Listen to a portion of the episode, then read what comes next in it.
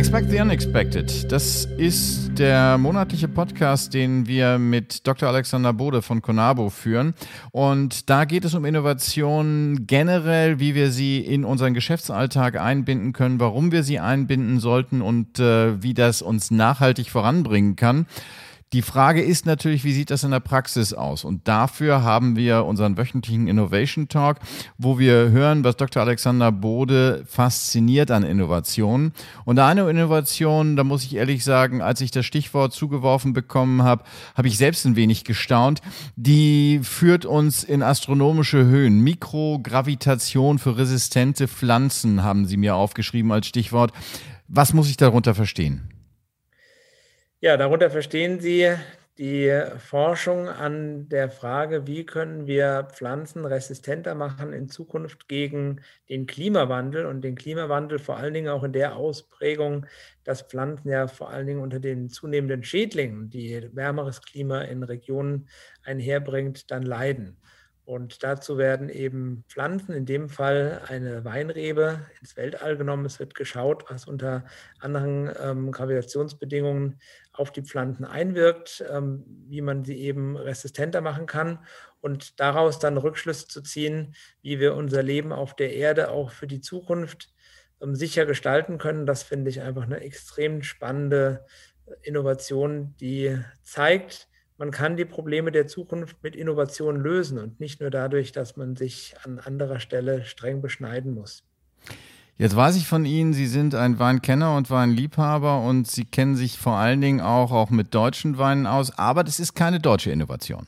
Nein, die Innovation kommt tatsächlich aus den USA, ähm, was wahrscheinlich auch mit den besseren Möglichkeiten zusammenhängt, ähm, solche Forschungsexperimente durchzuführen. Und ähm, das ist einfach der Punkt. Aber wir sehen ja Innovationen sowieso in unserer Datenbank immer weltweit. Deswegen mache ich da gar keinen Unterschied, wo die Innovation auf der Welt stattfindet. Wichtig ist, dass wir sehen, dass eben an solchen äh, Themen auch geforscht und gearbeitet wird. Und ich betone es nochmal, das Klima zu erhalten muss auch ein sehr, sehr wichtiges Ziel sein. Da gibt es auch viele Innovationen, zum Beispiel im Bereich der Mobilität, die hier wertvolle Beiträge leisten können. Aber auf der anderen Seite finde ich es auch so unwahrscheinlich wichtig, dass wir schauen können, wie wir das, was uns wichtig ist, was unser Leben ja auszeichnet, auch erhalten können, selbst wenn sich die klimatischen Bedingungen in einzelnen Regionen dieser Erde verändern. Sie haben es so ein bisschen angedeutet, was Sie daran fasziniert. Die Frage ist natürlich, es ist äh, ein Beispiel, was den einen oder anderen vielleicht zu der Aussage hinreißen lässt, das ist ja so nicht einfach zu kopieren. Hm. Trotzdem haben Sie uns dieses Beispiel ausgesucht. Was ist das, was wir aus diesem Beispiel mitnehmen können? Was wir mitnehmen können, und das fand ich an dieser Geschichte so schön, es passt sehr gut zu unserem Expect the Unexpected Motto, man geht wirklich einen sehr ungewöhnlichen Weg. Also ich glaube, die wenigsten hätten jetzt vermutet, dass man durch die Forschung von Pflanzen im Weltall ähm, das Ziel hat, dadurch die Pflanzen widerstandsfähiger gegen klimatische Veränderungen zu machen. Und das kann, glaube ich, jeder für sich mitnehmen. Das heißt jetzt nicht, dass jeder Unternehmer überlegen muss, welches seiner Produkte er ins Weltall schicken soll.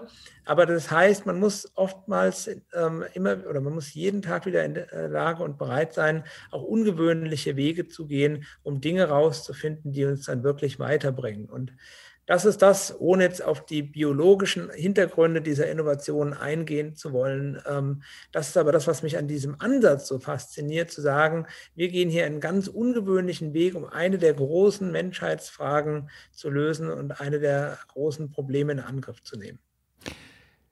Jetzt nochmal die Frage an den Weinkenner. Das ist ja auch eine große Frage für die Weinwelt. Was für ein Wein kann man erwarten, wenn die Pflanze im Weltraum resistent gemacht wird äh, für die äh, Einflüsse des Klimawandels? Ja, ich glaube, die Weinindustrie ist da seit jeher sehr fortschrittlich und auch sehr, sehr ähm, eng dran an den Themen, wie die Pflanzen widerstandsfähiger gemacht werden können, weil am Ende des Tages ist ja vor allen Dingen im Wein äh, der Bereich, wo die Nutzer am Ende, also die Kunden, die den Wein dann kaufen und trinken, sensibel sind, zum Beispiel äh, was den Einsatz von Schädlingsbekämpfungsmitteln etc. anbetrifft. Das heißt, je natürlicher wir eine Pflanze wachsen lassen können, desto besser ähm, wird am Ende des Tages das Ergebnis sein. Und wenn eine ähm, Forschung, wie zum Beispiel die mit der Weinrebe im Weltall dazu beitragen kann, dass gar keins oder ganz wenig Schädlingsbekämpfungsmittel in Zukunft zum Beispiel zum Einsatz kommen ähm, kann, dann wird es der Qualität des Weins in jedem Fall zuträglich sein. Ein amerikanisches Unternehmen versucht mit Mikrogravitation Pflanzen resistent zu machen für die Einflüsse des äh, Klimas und der Umwelt hier auf Erden. Eine Innovation, die Dr. Alexander Bode fasziniert. Vielen Dank.